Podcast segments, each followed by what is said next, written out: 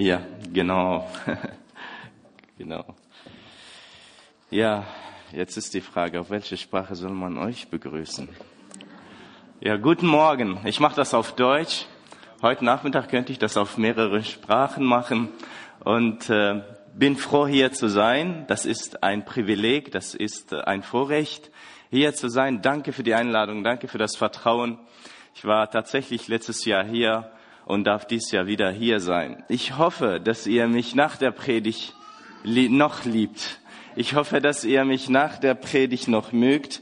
Äh, das wird, wird sich feststellen. Nur, Entschuldigung, dass ich so ein bisschen angeschlagen bin. Nur wer tatsächlich jetzt mich haben will, um ihn zufriedenzustellen, dann hat er wohl den Falschen bestellt. Ich möchte tatsächlich hier stehen, um für das Wort Gottes auch gerade zu stehen, um das zu predigen, was Gott in seinem Wort sagt und nichts anderes. Also das heißt, ich bin wirklich nicht hier, um Menschen zu gefallen.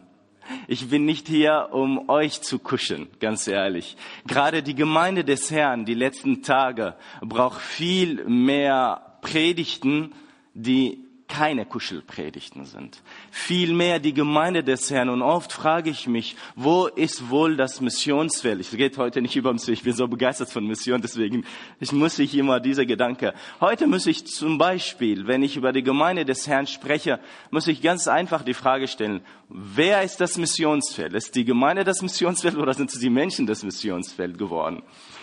Beispielsweise, in welchem Bereich finden sich unsere Predigten? Befinden sich im Geist, im Bereich des Geistes oder im Bereich der Seele? Ich meine, das sind ein bisschen tiefgründige Sätze, ich weiß. Damit habe ich mich auch ein bisschen auseinandergesetzt. Wo wohl Gott uns füttert, wenn wir predigen.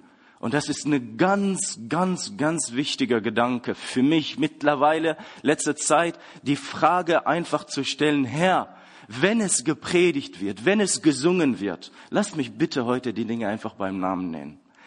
Vergibt mir, wenn ich jemand heute verletze. Das ist nicht meine Absicht. Ich möchte euch wehtun, aber wiederum heilen, aber nicht persönlich jemand wehtun. Das ist überhaupt nicht die Absicht. Die Absicht ist einfach das zu sagen, was dieses Buch sagt, was mich begeistert. Ich meine, ich stelle mir einfach oft die Frage, wenn wir predigen, wenn wir Lieder singen und wenn wir sogar Seelsorge betreiben, das ist wirklich eine Frage, die mich beschäftigt. Welcher Bereich in mir wird gefüttert? Wir reden ständig vom Geistlichen. Wir reden ständig vom geistlichen Lieder. Wir reden ständig vom geistlicher Predigt. Nur meine Beobachtung, leider, das ist meine Beobachtung, sagt mir, dass unsere Predigt, wie auch viele Lieder, die wir singen, nicht geistlich sind, sondern psychisch sind. Sondern seelische Lieder. Sie kuscheln uns. Sie nehmen uns irgendwo auf eine Wolke und lassen uns für einen Moment so irgendwie im, nee, nicht im siebten Himmel, das ist im Islam, im dritten Himmel Lasst, lasst uns im dritten Himmel einfach schweben und dann plötzlich merken wir, die Realität spricht aber was ganz anderes. Was wurde jetzt denn gefüttert? Wurde die, die Seele gefüttert oder wurde der Geist gefüttert? Und deshalb möchte ich heute einfach mit euch darüber nachdenken. Ist alles, was glänzt, Gold? Und ich möchte einfach, das war jetzt eine Frage. Ich möchte den Aussatz, oder äh, den Aussatz, ich war schon letztes Mal hier, ich habe letztes Mal vom Aussatz gesprochen, ne? nicht. Ich möchte den Satz sprechen, das ist gleichzeitig die Antwort, nicht alles, was glänzt, ist Gold. Und diese Botschaft, die ich heute so ein bisschen nahebringen will in die drei, nächsten 30 Minuten, das ist ein bisschen Herausforderung für mich, 30 Minuten eine Predigt zu halten. Die nächsten 30 Minuten, Minuten möchte ich euch ein Wort vom Herrn was hier im Wort Gottes steht, nahebringen. Und das ist in Timotheus Brief, Kapitel 4. Zweite Timotheus Brief, Kapitel 4.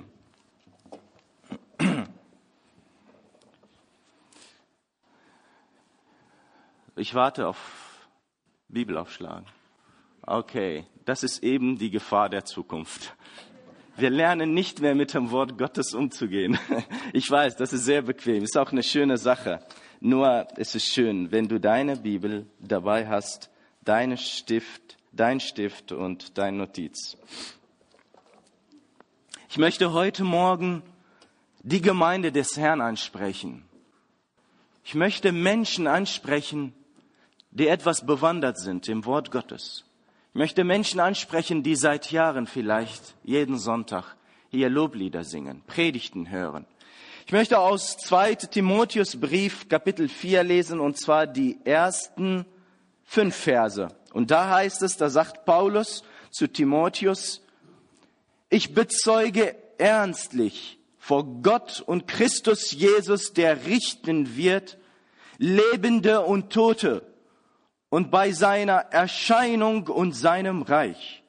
Predige das Wort, halte darauf, zu gelegener und ungelegener Zeit, überführe, weise ernstlich zurecht, ermahne mit aller Langmut und lehre, denn es wird eine Zeit sein, da sie die gesunde Lehre nicht ertragen werden, sondern nach ihren eigenen Begierden sich selbst Lehrer aufhäufen werden, indem es ihnen in den Ohren kitzelt.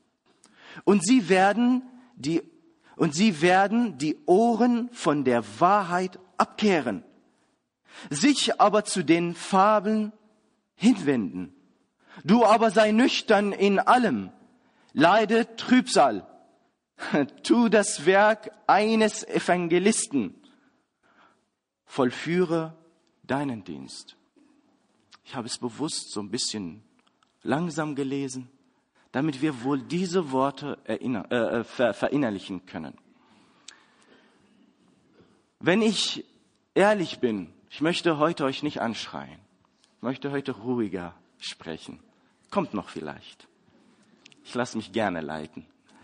Nur, wenn ich ehrlich bin, ich könnte über jedes Wort, was hier in diesen fünf Versen stehen, predigen. Nur ich möchte heute nur diesen Text erstmal darstellen. Und zwar, mir sind drei Gedanken wichtig geworden. Zunächst war mir das Thema wichtig. Nicht alles, was glänzt, ist Gold. Wir haben eine Familie, eine arabische Familie, ich sage nicht aus welchem Land, ist ja auch egal.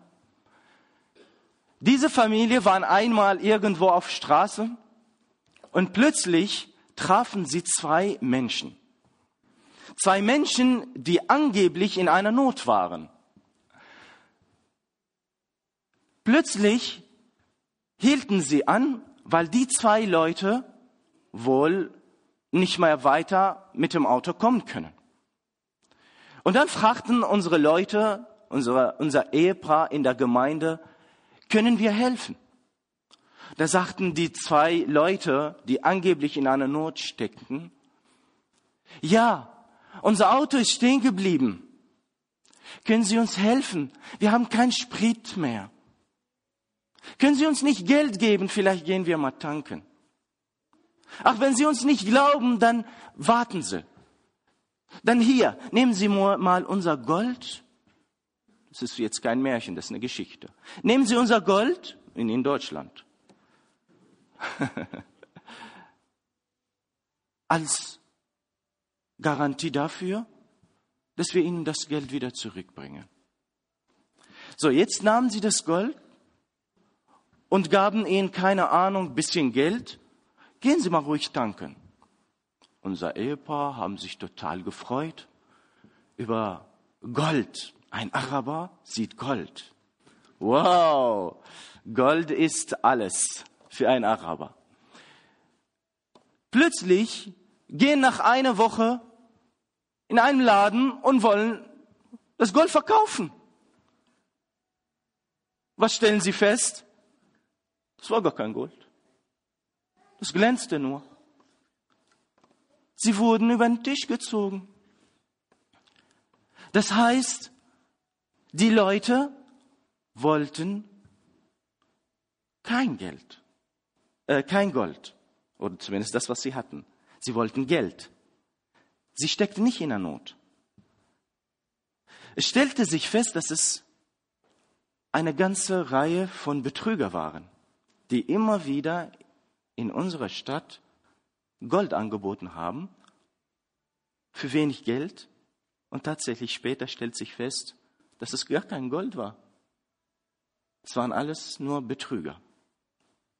Wenn ich so heute über, durch ein Internet gehe, wenn ich heute mir so den Markt der Prediger anschaue, ganz ehrlich, das hat mich dazu gedrungen, diese Botschaft zu halten. Ich habe einen Bund mit Gott geschlossen für 2015. Da, wo ich eine Möglichkeit herbekomme, werde ich versuchen, deine gesunde Lehre im Lichte zu stellen. Viele werden von sich behaupten, Dinge im Namen des Herrn zu tun. Doch am Ende wird sich feststellen, das war nur ein Glanz. Deshalb das Erste, was ich sagen möchte, ist, nicht alles, was glänzt, ist Gott. Und jetzt schaut euch mal an, am Ende vom Leben von Paulus, etwa 68 nach Christus, schreibt uns Paulus diesen Brief und er schreibt das an den Jünger Timotheus. Timotheus und Titus wurden ständig rausgeschickt, vor allem nach Griechenland, um die bestehenden Gemeinden oder um für die bestehenden Gemeinden Ältesten einzusetzen. Und die Ältesten, wie wir das von der Schrift kennen, sind verantwortlich für die gesunde Lehre der Gemeinde. So, wenn Sie jetzt hingehen und Älteste in den verschiedensten Gemeinden einsetzen, brauchen die eine gesunde Lehre und zwar nicht von irgendjemand, sondern von jemand, der ein Apostel Christi ist. Das heißt ein Augenzeuge, so heißt Apostel. Jemand, der gesehen hat, dass der Herr auferstanden ist, dass Jesus Christus lebt. Unser Herr lebt.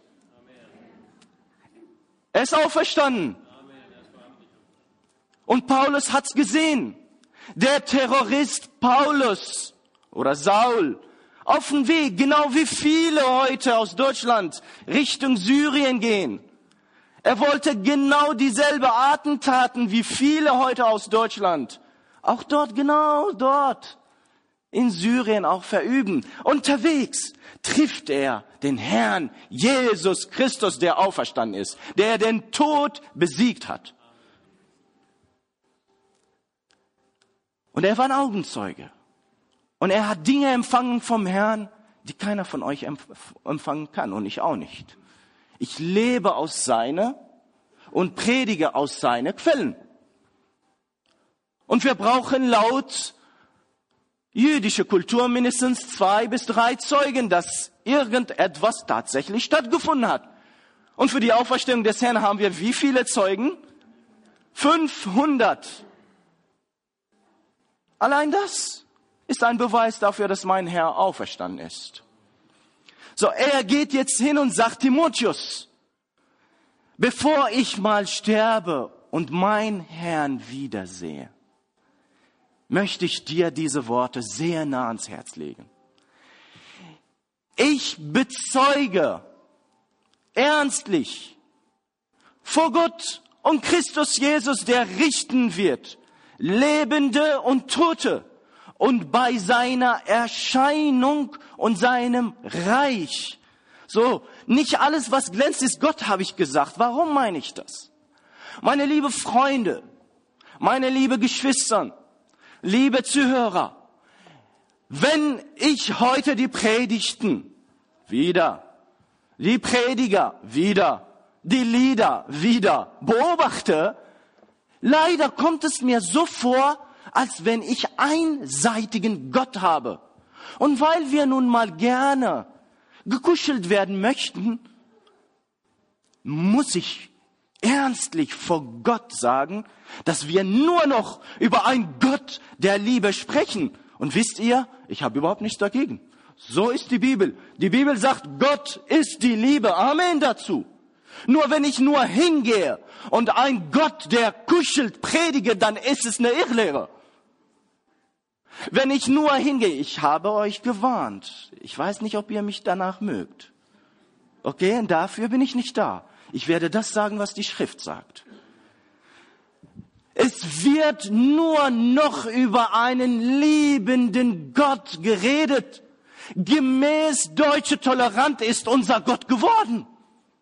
Wisst ihr, was das größte Problem, das ist meine Beobachtung, ich habe eine bescheidene Erfahrung mit Menschen, dass jedes Mal, wenn eine Frage aus der Bibel kommt, wenn einer sagt, ich komme mit dieser Stelle nicht klar, wie kann das denn sein? Da stelle ich später fest, durch Seelsorge dann, ich beantworte nie schnell die Frage, nie. Ich möchte erst mal verstehen, woher kommt überhaupt eine Frage. Wisst ihr, wir sind ja gewohnt, immer fertige Fragen in der Tasche zu haben. So, zack, hier, deine Antwort. Geht nach Hause, sagt, na schön, ich habe es hier verstanden, aber nicht beherzigt. So, was habe ich erreicht? Ich habe entweder sein Verstand oder seine Psyche erreicht, aber nicht sein Geist. So, die meisten Fragen, die ich begegne, kommen aus ganz einfachem Grund her. Oder die meisten, die ein Problem mit Gott haben, haben es aus einem Grund, weil sie sich ein Gott nach ihrem Bilde geschaffen haben. Sie haben nicht mehr Gott der Bibel. Gott der Bibel ist nicht mehr beliebt. Auch bei den Predigern. Sie merken, ups, wenn ich so predige, wie die Schrift sagt, werden die Stühle wohl frei. Amen dazu.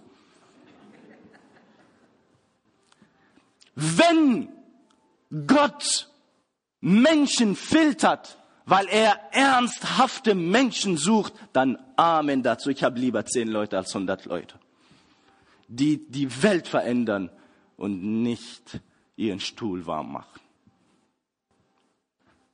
Die gesunde Lehre sagt, dass Gott nicht nur Liebe ist. Gott ist auch gerecht. Wir predigen noch, nur noch Gott, der kuschelt. Gott, der toleriert, Gott, der Dinge zulässt. Und deshalb gibt's mittlerweile Sünden in der Gemeinde und Gott wird sie richten. Vorsicht, Gemeinde des Herrn. Mit seiner Gemeinde spielst du nicht. Das ist sein Leib. Vorsicht. Das ist sein Leib. Ich kann niemals zwischen seiner Gemeinde und sein Kopf, Haupt trennen. Er ist seine Gemeinde. Er lebt in seiner Gemeinde. Und Tatsächlich, über den gerechten Gott wird nicht gesprochen, der die Sünden hasst und nicht toleriert, der die Sünde nicht zulässt. Gott liebt dich. Und das Problem ist, wir haben nicht mal oft, sorry, ich sage nicht, dass ich die Weisheit mit dem Löffel gefressen habe. Das sage ich nicht. Aber leider haben wir oft auch sogar die Liebe nicht verstanden, sogar wenn wir von Gott predigen. Alles, was wir verstanden haben. Entschuldigung, ich wollte nicht Lieder jetzt widersprechen. Zum Beispiel, deine Umarmung, Herr. Sorry, ich wollte wirklich nicht jetzt Lieder kritisieren, aber ich habe es nun mal, ich beobachte die Texte. Mich soll auch viel der Text auch ansprechen. Deine Umarmung, Herr. Merkt ihr, welchen Bereich gerade so ein bisschen gefüttert wird? Da guckt ihr mich schon jetzt schief an. Ich bin noch nicht fertig. Was ist los mit euch? Aber in der Tat, wenn wir über die Liebe Gottes sprechen, stehen wir oft in der Gefahr, dass wir von irgendwelche Gefühle sprechen. Gott hat sich entschieden, zu dir zu kommen. Und wenn die Schrift in Römer 5 sagt, Gott liebte uns, als wir noch Sünder waren, dann weiß ich gar nicht, ob das Gefühle sind. Liebe laut biblische Lehre sind keine Gefühle oder ist keine Gefühle. Liebe laut biblische Lehre ist eine Entscheidung. Ich entscheide mich bewusst, meine Schwester, meinen Bruder zu lieben. Ich tue ihm Gutes. Nicht ich stehe im Mittelpunkt, sondern er. So, und das geschieht durch eine geistliche Einstellung. So, über einen Gott der Liebe wird gepredigt, aber oft lassen wir seine Gerechtigkeit ausblenden. Und das ist nur ein Glanz. Das ist eine Irrlehre, ganz ehrlich. Wenn wir nur so einseitig von Gott sprechen und seine andere Seite nicht betonen. Ein Gott, der Adam und Eva vertrieben hat, weil sie gesündigt haben, über den wird nicht mehr gesprochen. Ein Gott, der die Söhne von Aaron töten ließ in 3. Mose 10, weil sie ein fremdes Opfer dargebracht haben, wird nicht gepredigt. Ein Gott, der Achan verbrennen ließ, seine Familie vernichten ließ, weil sie die Gemeinde des Herrn verschmutzt haben, wird nicht gepredigt. Ein Gott, der Ananias und Sapphira sterben ließ, weil sie die Gemeinde des Herrn verschmutzten wollten, wird nicht gepredigt.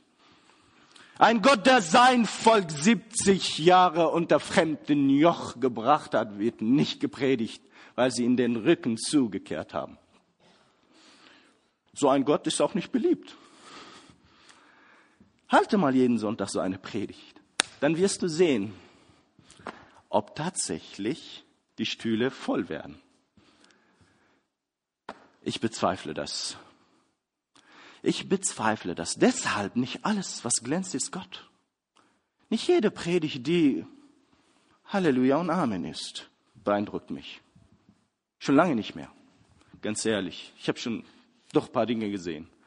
Übrigens, ich bin schon 22 Jahre gläubig. Also ein paar Dinge habe ich schon gesehen. Also nicht alles, was Gott heißt, ist Gold.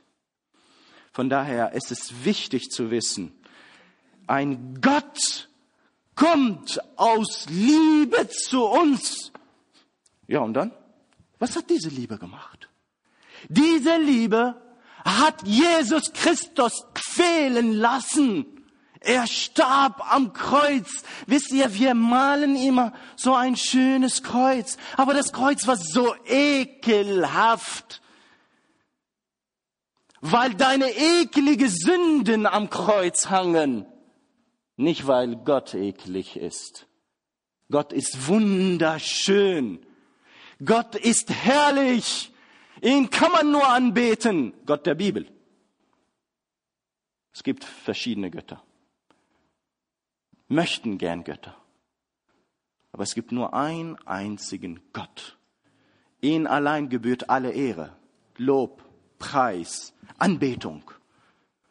Dieser Gott ist der Mensch gewordene, ist in Jesus Christus. Jesus starb für meine und deine Sünden. Es war so schlimm. Sein Gericht kam in Jesus. Der Herr Jesus trank dein und mein Kelch. Das ist erstmal Liebe, ja. Aber das war gleichzeitig was? Hm? Warum höre ich das nicht? Was war das? Gerechtigkeit, Gerechtigkeit kommt vorher, woher? Aus Gericht. Gericht kommt aus Gerechtigkeit. Also, die Sünde toleriert Gott nicht. Gott ist nicht nur ein Kuschelgott. Die Bibel spricht von einem vollkommenen Gott. Wer soll denn bitteschön für all das Leid zahlen?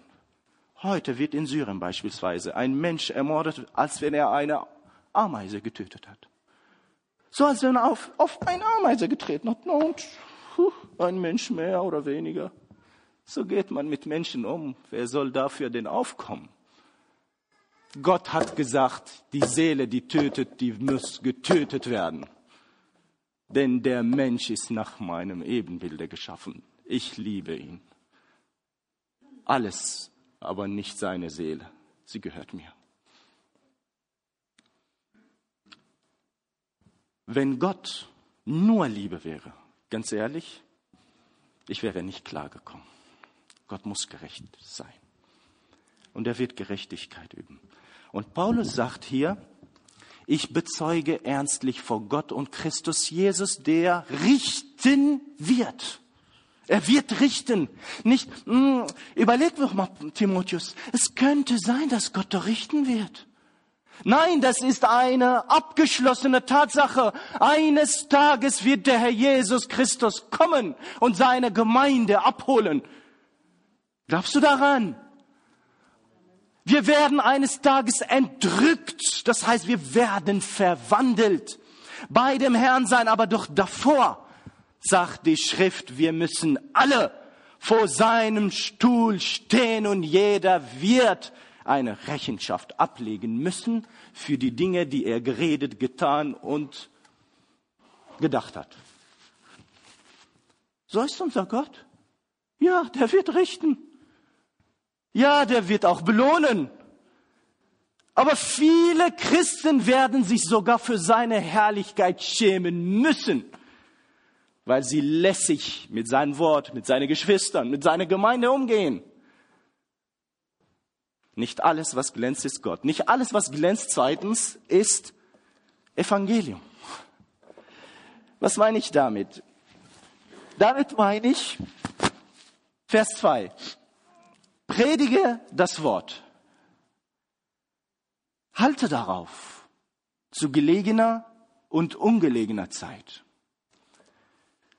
Paulus, er bittet Timotheus nicht, das Evangelium zu predigen, sondern er befiehlt ihn, das Evangelium zu predigen. Versteht ihr einen Unterschied? Das heißt nicht, Timotheus, du, wenn du mal Zeit hättest, könntest du mal das Evangelium predigen? Wenn du mal Lust hast, je nachdem, welche Lieder du am Sonntag singst, so wie du so gekuschelt bist an dem Sonntag, je nachdem, darfst du das Evangelium predigen. Paulus sagt, nein, nein, Timotheus, du wirst predigen das Wort. Halte darauf zu gelegener und ungelegener Zeit. Und mit dieser gelegener und ungelegener Zeit, es handelt sich nicht ein, um einen momentanen Zustand. Das heißt, es handelt sich nicht jetzt darum, mein Bruder hat jemand verloren und ich gehe hin und sage ihm, hey, freu dich, freu dich doch. Der Herr sagt, freu dich. Das ist ein falscher Moment dafür. Darum geht's gar nicht. Hier geht's um Zeitgeist. Halte das Wort. Deutschland will die Botschaft hören oder will nicht hören. Du predigst das Evangelium, wie es ist. Bonn will die Botschaft von Jesus hören oder will sie nicht. Du predigst das Evangelium. Das ist es, zu gelegener und ungelegener Zeit. Und momentan stehen wir in ganz, ganz heikler Spannung in Deutschland. Oh wehe, du sagst, Jesus. Wehe, du trennst doch. Momentan können wir solche Botschaften gar nicht gut gebrauchen. Momentan müssen wir sowieso schon aufpassen. Ah, du meinst damit, dass Jesus der Weg ist? Entschuldigung, meinte ich nicht. Oh doch, das meinte ich. Jesus ist der Weg. Er ist die Wahrheit. Er ist das Leben. Er ist der einzige Retter. Und ohne ihn kann kein Mensch gerettet werden. Keine Religion auf dieser Welt kann retten. Und ich wurde schon nicht mehr eingeladen zu manchen Veranstaltungen, nur weil ich diese Botschaft gehalten habe. Und Paulus sagt, predige dieses Wort. Zu gelegener Zeit ob, das Mensch, ob den Menschen das gerade passt oder nicht. Also nicht alles, was glänzt, ist Evangelium und damit, wie komme ich auf diesen Gedanken? Aus folgenden Gründen. Momentan befinden sich verschiedene, leider, verschiedene Evangelien. Beispielsweise Habt ihr schon mal was von Wohlstandsevangelium gehört? Ja, ne? Hab ich mir gedacht. Glaube doch an Jesus. Du wirst geheilt. Alles gut. Kriegst ein schönes Auto. Dein Konto wird dicker. Weißt du, es wird alles super. Gott steht doch für dich da. Ich meine, du sollst sogar Gott Immer wieder daran erinnern. Äh, du, du hast mich doch versprochen. So, wir spielen manchmal mit Gott, als wäre er ein Hampelmann. Du stehst doch für deine Versprechungen. Glaub doch, mach doch, tu doch. Wohlstandsevangelium und das ist Irrlehre. Das ist nicht das Evangelium. Das Evangelium heißt, wie auch letzte Woche Bruder, unser Bruder Mario bei uns oder vorletzte Woche gepredigt hat. Das Evangelium von Jesus heißt, ich kann auch leiden. Ich kann auch zersägt werden, wie Jesaja. Ich kann auch wie Paulus geköpft werden. Ich kann auch wie Petrus gekreuzigt werden. Ein wahrer Glaube erweist sich nicht darin, wenn alles gut ist. Ein wahrer Glaube erweist sich darin, wenn ich im Leid bin und ich meinen Kopf erhebe und sage, dir sei Lob und Ehre. Ich danke dir. Du hast es gegeben. Hm? Und du hast es genommen.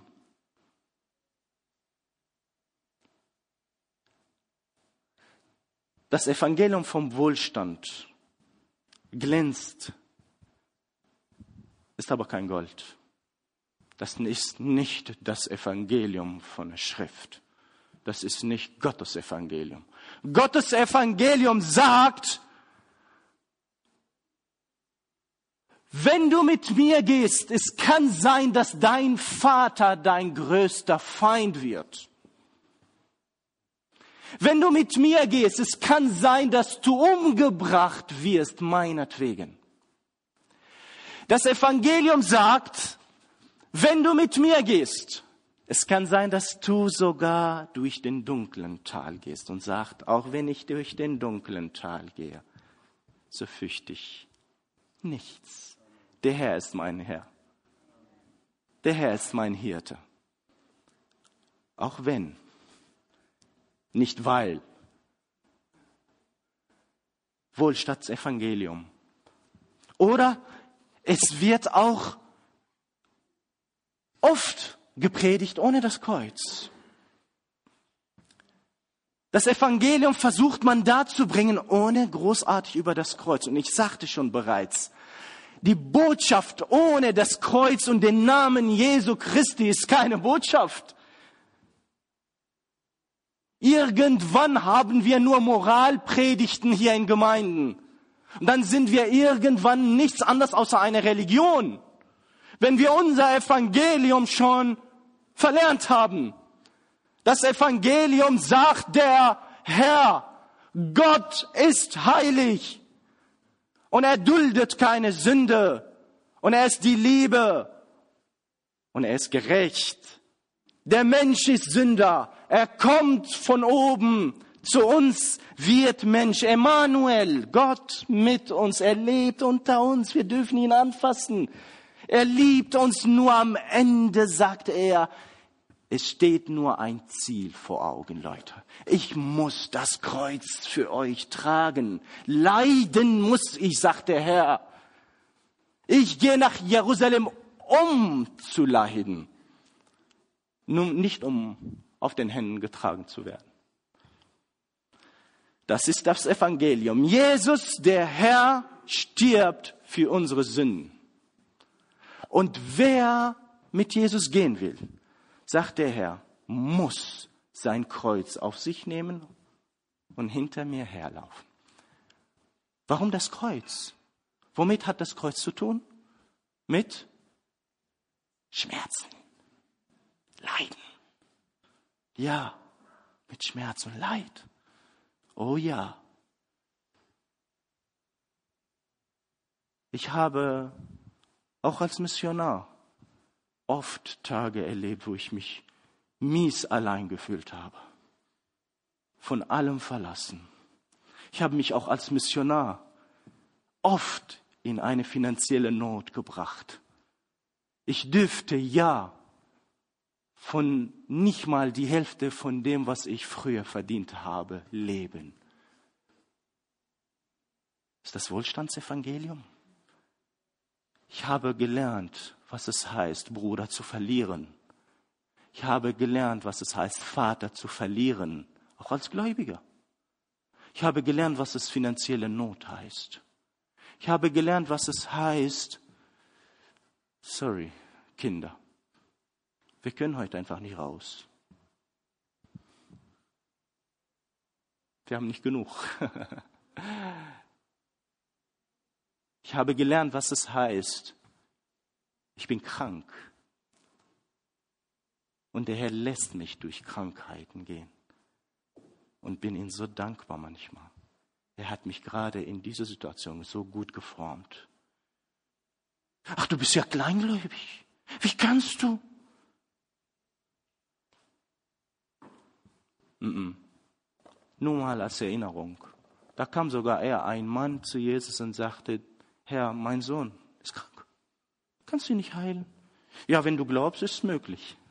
Wisst ihr, Jesus piekst manchmal die Menschen so bewusst.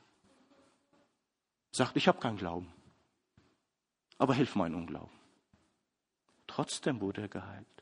Hat nicht unbedingt mit Glauben zu tun. Mit, hm, denk positiv. Diese Psyche wieder. Denk positiv. Denk gut. Denk, dass diese Bühne schwarz ist. Hä? Sie ist blau. Warum nicht mal nüchtern? Und sagen, trotz Nüchternheit, ich liebe mein Gott. Warum nicht? Warum muss er? Er kann das, aber er muss es nicht. Er hätte Hiob retten können. Er ließ Hiob durch diesen dunklen Tal gehen. Und wisst ihr, das ist immer meine Aussage. Ich hätte niemals was von Hiob gehört, wenn, wenn, wenn, wenn Hiob das Ganze nicht erlebt hätte. Hätte ich nichts von Hiob. Wer ist Hiob überhaupt? Wozu? Nein, er ist mir ein Vorbild darin. Leid gehört unzertrennlich zum Evangelium. Und wer was anderes behauptet, der predigt ein anderes Evangelium. Nicht alles, was glänzt, ist Evangelium. Zum Schluss nicht alles, was glänzt, ist Bibel. Oder Gemeindepraxis. Nicht alles, was glänzt, ist Gemeindepraxis. Und hier sagt Paulus zu, zu äh, Timotheus, Entschuldigung, äh, überführe, weise ernstlich zurecht, ermahne mit aller Langmut und lehre. Denn es wird eine Zeit sein, da sie die gesunde Lehre nicht mehr ertragen können. Sie werden sogar eher wohl sich eigene Propheten bestellen. Der Zeit, die Zeit wird kommen. Das ist ein Trend. Das habe ich nicht einmal, nicht zweimal gekommen. Je mehr wir von der Gnade sprechen, umso schöner klingt es für die anderen. Das heißt, es gibt zwei Arten übrigens von billige Gnade. Eine Gnade, die alles zulässt und eine Gnade, die ich schnell verlieren kann. Es gibt Leute, die sagen, oh, wir leben doch in der Gnade. Also, wo ist das Problem, wenn ich doch bisschen locker werde? Wieso? Das ist doch Gnade, ist doch kein Gesetz. Plötzlich fängt die Jugend der Gemeinde, also jetzt fühlt euch nicht zu nah bedrängt. Plötzlich laufen die Jugend der Gemeinde jeden Freitag, wenn Jugendstunde ist, alle mit so einem Fläschchen Bier in der Hand, machen sich so ein Rockkonzert an und jeder holt sich seine Bass und, und äh, Elektrogitarre und sein, ist der Schlagzeuger hier? Seine Schlagzeug und fangen an, irgendwelche komische Musik zu machen. Das ist im Geist. Er ist in Trance. Seine Flasche Bier ist ja direkt daneben. Und am Sonntag steht er der Erste da, der Gott lobt. Wieso? Das ist doch Gemeindepraxis. Wieso? Wir sind doch in der Gnade. Sei doch nicht so eng. Mann, seid doch nicht so gesetzlich. Das ist doch Gnade alles. Keineswegs ist das Gold. Nicht alles, was glänzt, ist, äh, alles, was glänzt, ist Gemeindepraxis. Gemeindepraxis. Christ sein heißt, ich lebe heilig, weil mein Gott heilig ist. Ich lebe ein Vorbild für anderen, weil mein Gott mein Vorbild ist. Gott duldet ja keine Sünde. Er lässt das nicht zu. Er lässt auch keine falsche Musik in seine Gemeinde rein.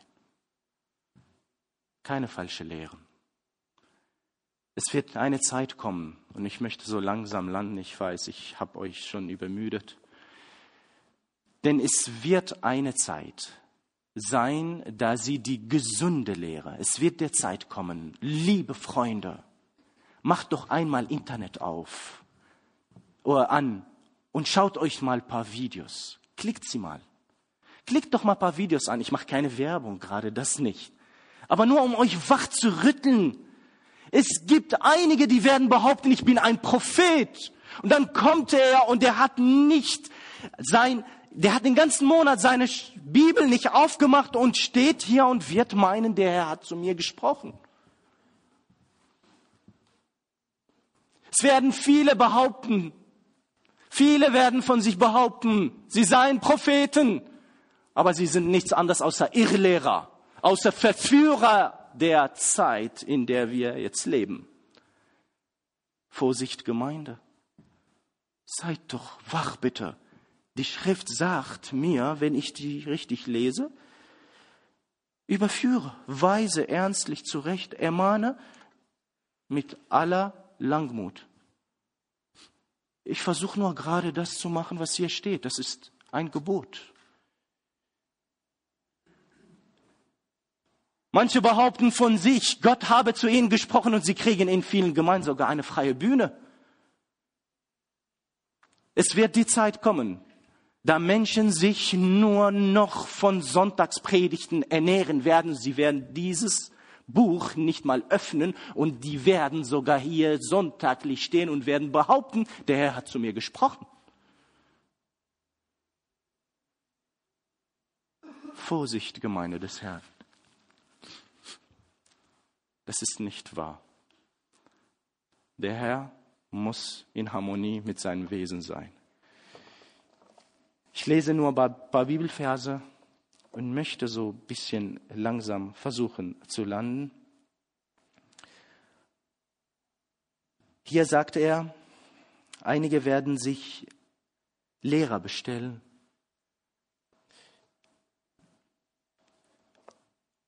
Um das zu hören, was sie wollen. Was ich vom Paulus gelernt habe, ist eine Sache. Ich habe viel von Paulus gelernt. Nach Jesus muss ich wirklich zugeben, niemand hat mich auf dieser Erde begeistert wie diese Person. Nach Jesus. Und ich sage das bewusst.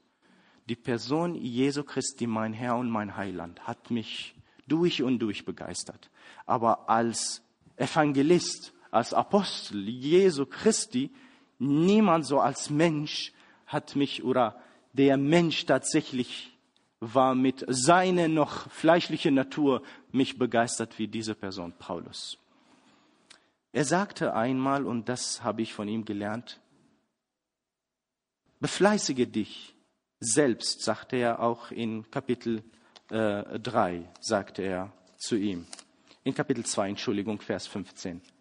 Sagt er zu Timotheus, befleißige dich selbst Gott als bewährt darzustellen als einen Arbeiter, der sich nicht zu schämen hat, der das Wort der Wahrheit recht teilt. Und dann sagt er in Titus Kapitel,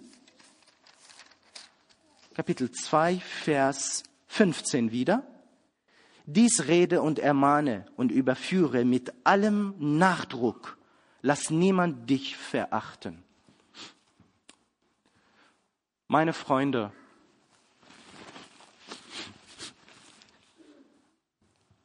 lernt nicht erstmal das zu hören, was ihr hören wollt. Liebe Prediger, liebe Leute, die ihr anderen Menschen eine Botschaft gibt. Bitte predige nicht das, was die Menschen hören wollen, sondern was sie hören sollen. Predige Gott, wie er ist, in seinem Glanz, damit du Gold anbietest. Predige das Evangelium, wie es wirklich ist und keine Strömung, keine bestimmte, bestimmten Geist, der jetzt rumgeht. Predige das Evangelium, wie es hier in der Schrift ist.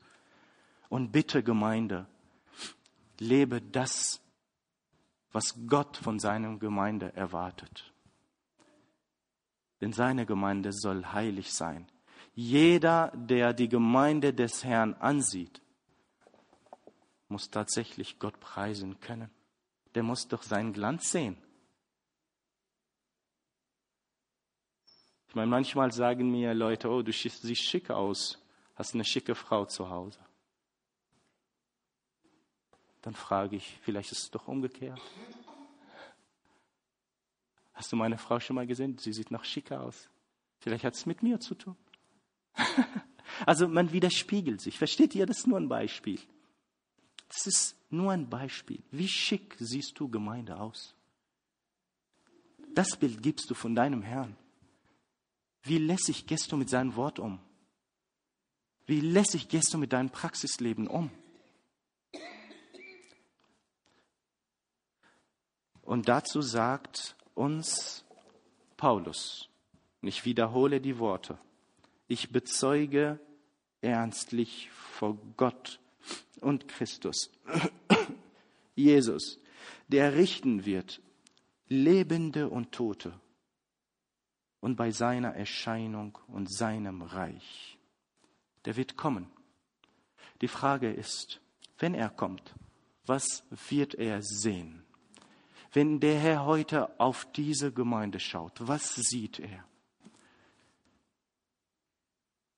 Die Frage lasse ich offen, die Antwort ist bei dir. Ich möchte mit euch beten. Sollen wir das tun? Lass uns vielleicht aufstehen. Später, danach stehe ich gerne zur Verfügung. Wer reden will, wer beten will, ich stelle mich hier gerne zur Verfügung. Ich möchte zunächst, dass wir ruhig werden, dass wir darüber nachdenken. Vergib mir, wenn ich jemand persönlich durch ein lässiges Wort beleidigt habe, das ist nicht die Absicht. Aber ich bitte nicht um Vergebung, falls ich die Schrift gepredigt habe und jemand hat sich geärgert. Das ist eher wohl ein gutes Zeichen. Gott hat zu dir geredet. Du sollst Buße tun. Lass uns die Augen schließen.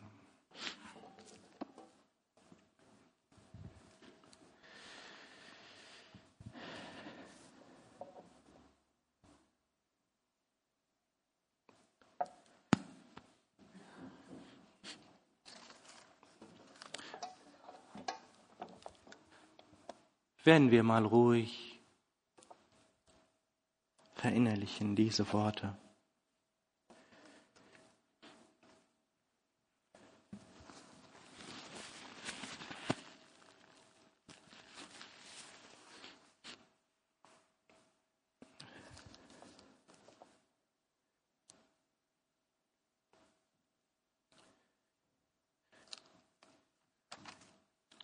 Herr, ich bin dir so dankbar, mein Heiland und mein Gott.